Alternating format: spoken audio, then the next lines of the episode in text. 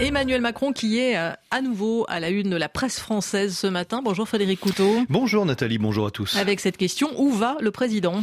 Oui, la presse s'interroge ce matin à propos d'Emmanuel Macron. Comment analyser ses récents propos polémiques sur la Chine et Taïwan Et sur le plan intérieur, comment espère-t-il se relancer alors que la crise sur la réforme des retraites est toujours en cours? Pour ce qui est de la Chine, Emmanuel Macron suscite à nouveau l'incompréhension chez les alliés de la France, États-Unis en tête, c'est ce que constate le Monde.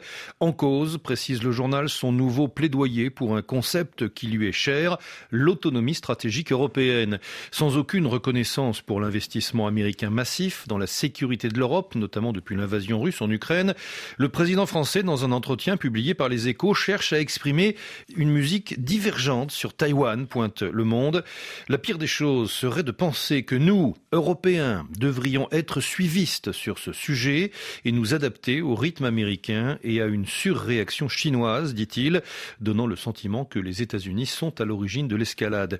S'il y a une accélération de l'embrasement du duopole, poursuit le chef de l'État, nous n'aurons pas le temps ni les moyens de financer notre autonomie stratégique et nous deviendrons des vassaux alors que nous pouvons être le troisième pôle si nous avons quelques années pour le bâtir. Nous ne voulons pas entrer dans une logique de bloc à bloc, affirme encore Emmanuel Macron. Pour Libération, Emmanuel Macron s'est attaché à ne pas froisser les positions chinoises au point d'envoyer des messages considérés comme catastrophiques par de nombreux observateurs. Le président y fait une analogie entre l'unité de l'Union européenne et la réunification avec Taïwan voulue de gré ou de force par le PCC, le Parti communiste chinois, et laisse entendre que l'accélération des tensions dans la région serait le fait des États-Unis, là aussi un élément de langage du Parti communiste chinois. Et surtout, pointe encore Libération, il utilise l'expression des crises qui ne seraient pas les nôtres au nom de l'autonomie stratégique européenne. Réaction de Mathieu Duchâtel, directeur du programme Asie à l'Institut Montaigne, toujours à lire dans Libération.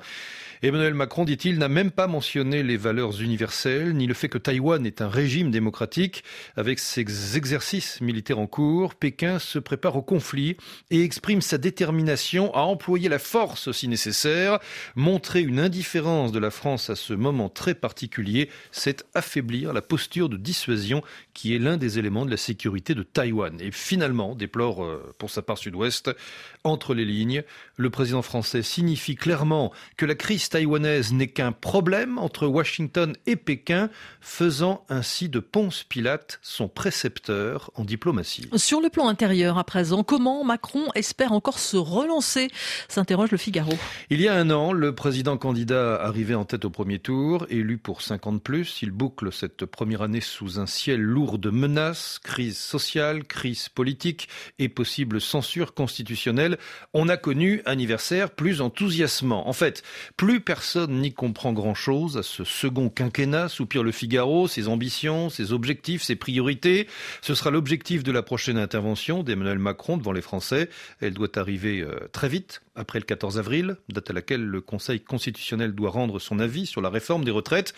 Emmanuel Macron l'attend avec impatience pour sortir de la nasse et passer à la suite. Et pour les échos, le président a l'intention d'accélérer. Oui, si le Conseil constitutionnel valide vendredi tout ou partie de la loi retraite, il ne faudra pas attendre.